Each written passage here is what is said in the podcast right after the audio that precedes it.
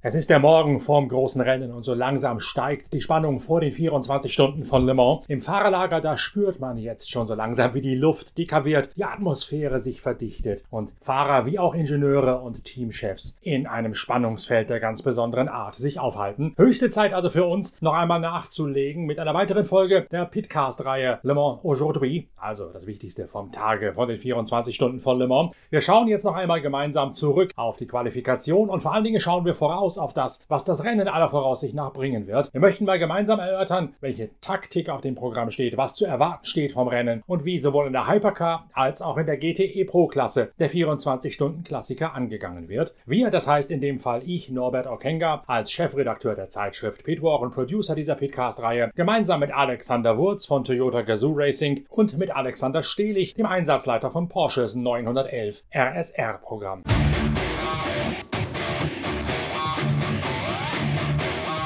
Aus gegebenem Anlass beginnen wir unsere Fahrerlager-Rundreise wiederum live in der Box von Toyota. Dort steht Alexander Wurz parat zu einer seiner geschätzten Analysen. Zunächst einmal, Alex, lass uns gemeinsam zurückblicken auf die Hyperpole und die Qualifikation, die ja mit einer sogenannten Doppelpole für Toyota endete. Genau genommen ein Begriff, den es im Deutschen nicht gibt. Jedenfalls bevölkern die beiden Toyota, gefahren von Kamui Kobayashi und von Brandon Hartley, geschlossen die erste Startreihe. Wie, Alexander Wurz, lautet dein Fazit nach der Hyperpole? Ja, also danke, dass ihr mich wieder habt zum Zuhört. Bitte nicht abschalten.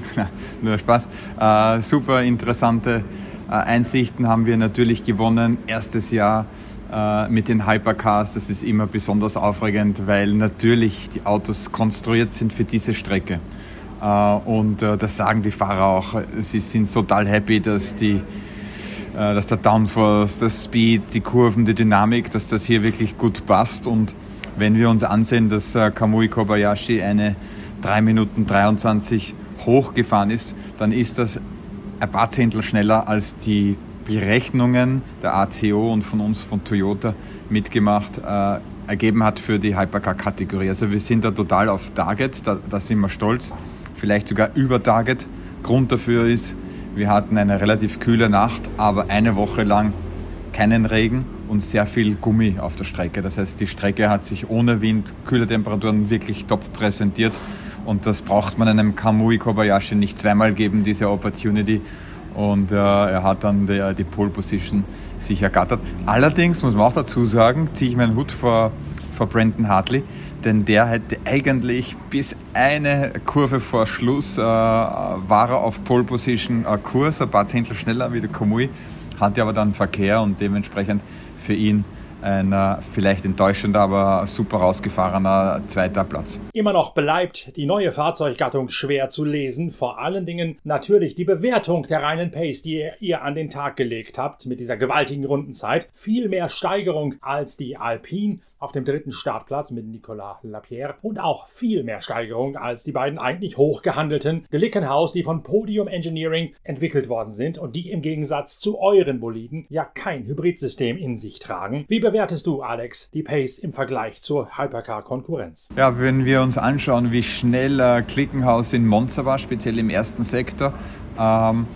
haben wir echt Angst gehabt, dass wir hier vielleicht gar nicht polfähig sind. Aber wir haben dann gesehen, dass wir in den freien Trainings vielleicht etwas mehr Spritniveau fahren als unsere Competition äh, und dass wir im Zeittrainingsformat dann doch ähm, äh, recht flott waren und, und, das Auto sehr gut abgestimmt haben.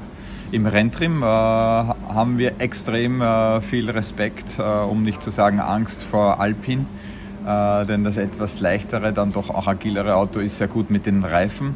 Und wir wissen ja, wenn du dir hier in Le Mans äh, Reifenstopps ersparen kannst und du eine gute Konstant hast, äh, ist das vielleicht schon einmal ein großer Schlüssel zum Erfolg. Also, weil wir jetzt im Zeittraining über eine Sekunde Vorsprung halten oder knapp, heißt das noch lange nicht, dass das Rennen einfach ist, sondern im Gegenteil, es ist aus zwei bestimmten Gründen schwierig und das wissen wir vielleicht äh, besser wie viele andere, ist, es ist natürlich ein Kampf gegen die Re Reliability, gegen die Standfestigkeit. Und hier sind wir im ersten Jahr eines neuen Auto, neuen Konzepts. Äh, lasst uns auf Holz klopfen, was ich jetzt mache, damit ich auf meinen Kopf klopfe.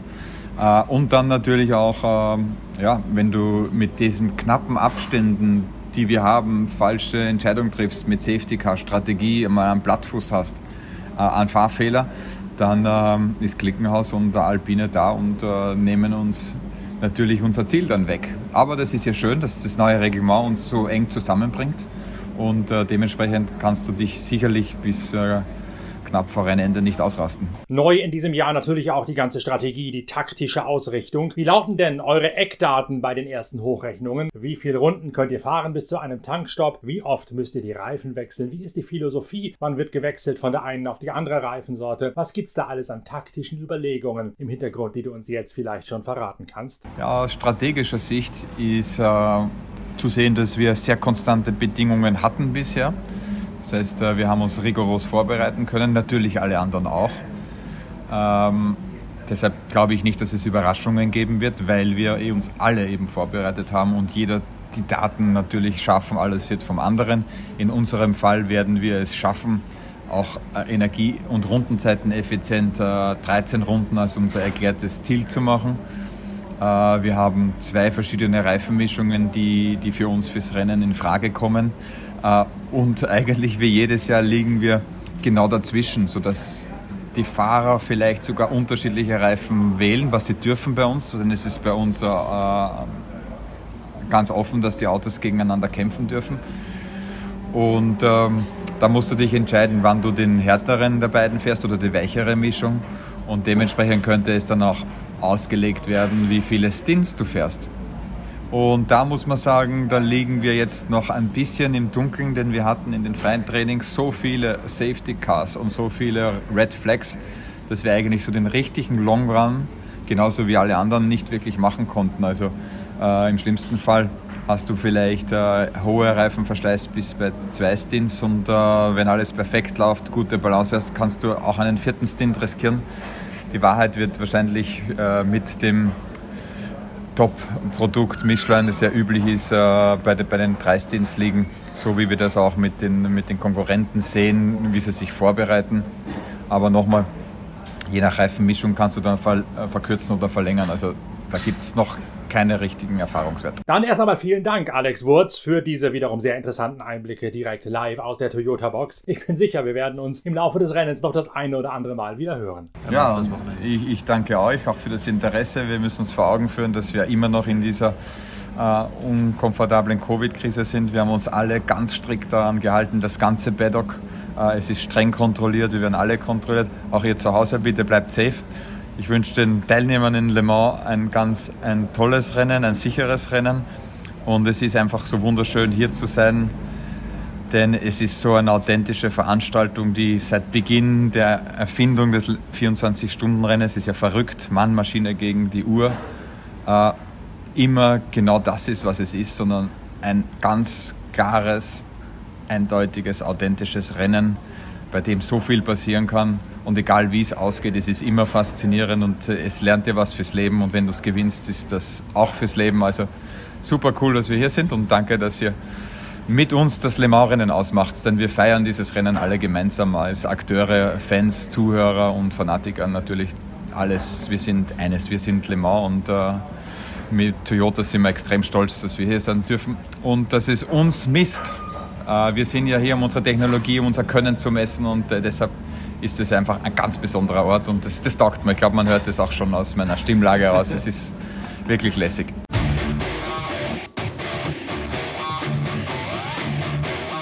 Damit sind also die theoretischen Richtwerte für die LMP1-Nachfolger, die Hypercars, gesetzt. Wie sieht's denn in der GTE Pro-Wertung aus? Alexander Stehlich, der Einsatzleiter von Porsche, nimmt uns auch hier mit hinter die Kulissen, um das Rennen bereits vorab verstehen zu helfen. Alexander Stehlich, wie war die Vorbereitung aufs Rennen bislang? Ziemlich zerfahren wahrscheinlich, weil in den freien Trainings unheimlich viele Abbrüche dazwischen gehagelt sind.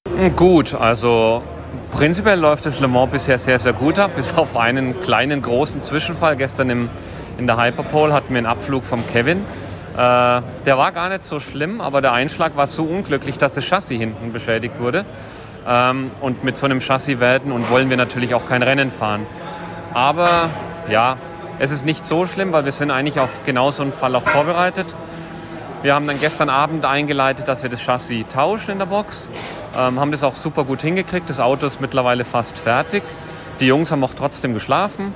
Ähm, wie gesagt, das, so, ein, so ein Vorfall gehört zum, ist ein Teil unserer Vorbereitung. Auch das ist dann quasi einen bestimmten Plan abarbeiten, das ist jetzt geschehen. Und ansonsten, das Auto fühlt sich gut an. Wir haben es gestern mit den Werksautos nicht so umsetzen können. Der Jimmy ist Fünfter geworden, aber der Dries im Kundenauto von Hub Auto hat beweisen können, was für ein Potenzial drinsteht. Also wir gehen auf jeden Fall sehr, sehr zuversichtlich ins morgige Rennen. Die ganzen Unterbrechungen in den freien Trainings werden euch sicherlich den Fahrplan ordentlich durchgeschüttelt haben. Habt ihr trotzdem was gelernt, obwohl die Reifen durch die Abbrüche immer wieder durch Hitzezyklen gegangen sind? Könnt ihr trotzdem hochrechnen, wie der Reifenverschleiß, die Reifennutzung ausfallen wird? Es hilft nicht, aber es ist, wie es ist. Aber ich gebe, also ich stimme dem überein. Es war dieses Jahr ein sehr hektisches Le Mans von den Sessions. Wir hatten viele motivierte Amateure LMP2, die immer wieder abgeflogen sind, die Leitplanken beschädigt haben. Es, ist, es war nicht einfach, aber am Ende vom Tag, ich meine, wir kennen den Event hier, das ist irgendwie auch normal. Es ist für alle das Gleiche und wir machen das Beste draus. Aber klar, es wäre deutlich einfacher, wenn man von A bis Z durchfahren könnte. Dann erzählt doch mal ein bisschen was zur Taktik, angefangen mit der Stintlänge. Wie lange könnt ihr fahren, bis ihr nachtanken müsst? Äh, 14 bis 15, also 14 Runden und äh, eine knappe Stunde.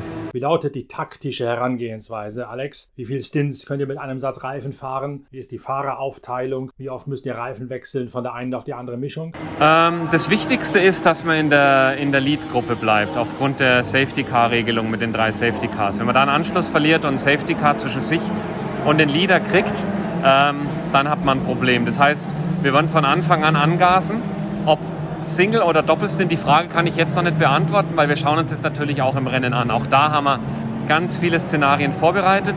Aber das Ziel allen unseren Handelns ist es, immer in der Lead-Gruppe mit dabei zu sein oder anzuführen. Porsche gegen Ferrari, gegen die neuen Mittelmotor-Corvette, die zum ersten Mal hier in Le Mans antreten, die aber in Nick Tandy einen ehemaligen Porsche-Werksfahrer an Bord haben. Nick Tandy startet vom dritten Startplatz. Wie sind deine Erwartungen? Werden alle drei Hersteller sich auf Augenhöhe bekämpfen können? Ja, also ich erwarte ein enges, spannendes Rennen, äh, was sicherlich den Fans Spaß machen wird, auch uns. Ähm, ja, eine langweilige Phrase aus dem, aus dem Langstreckensport. Das Auto, was die geringste Anzahl an Problemen hat, was am perfektesten durchkommt, das wird es gewinnen. Von der Performance bin ich überzeugt, dass es alles sehr eng beieinander ist und passen wird.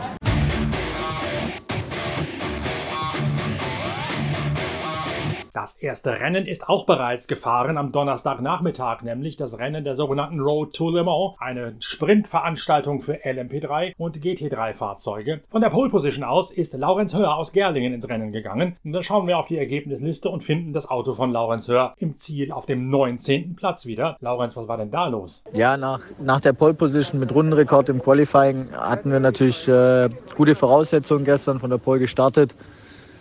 Es lief dann auch soweit ganz gut, ähm, waren dann auf Platz zwei. Es hat ein Pro angefangen, bei uns der Gentleman Driver, also soweit alles ähm, im Lot. Und dann kam das Safety Car raus, soweit erstmal noch gar kein Problem. Allerdings war das Safety Car von der Rennleitung nicht so gut getimed auf der Inlap.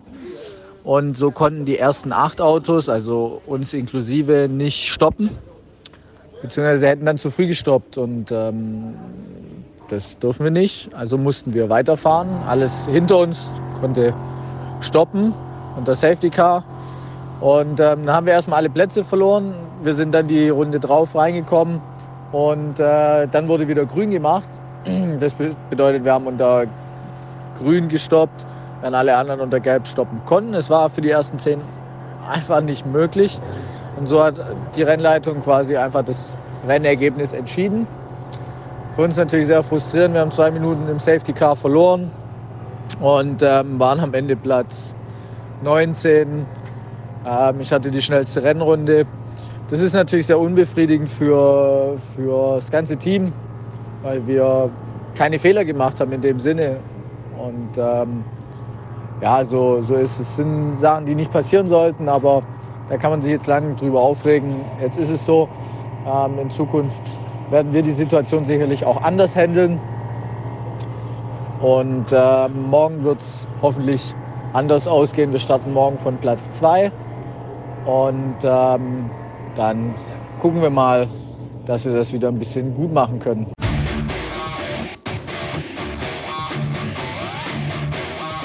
So viel zur Vorbereitung auf das große 24-Stunden-Rennen, das heute Nachmittag um 16 Uhr gestartet werden wird. Ihr seid jetzt dank Pitcast, dem Podcast eurer Lieblingszeitschrift Pitwalk, mit allen wichtigen Eckdaten und Informationen über Strategie, Taktik, Herangehensweise, sowohl für die Hypercars als auch für die GTE Pro-Wertung ausgerüstet. Wir melden uns bald wieder mit dem nächsten Podcast, dann versuchen wir noch ein bisschen reinzuschauen in die LMP2-Wertung und haben dann auch ein Interview mit Pascal Vasselon vorbereitet, dem technischen Direktor von Toyota, der noch viel mehr, viel tiefschürfendere Einblicke geben wird, als Alex Wurz und Alex Stehlich das bis jetzt schon gemacht haben. Bleibt also dran auf pitwalk.de oder auf den üblichen Podcatcher-Seiten. Da gibt es schon gleich bald die nächste Folge von Le Mans Aujourd'hui. Bis dahin, tschüss, danke fürs Reinhören. Euer Norbert Okenga.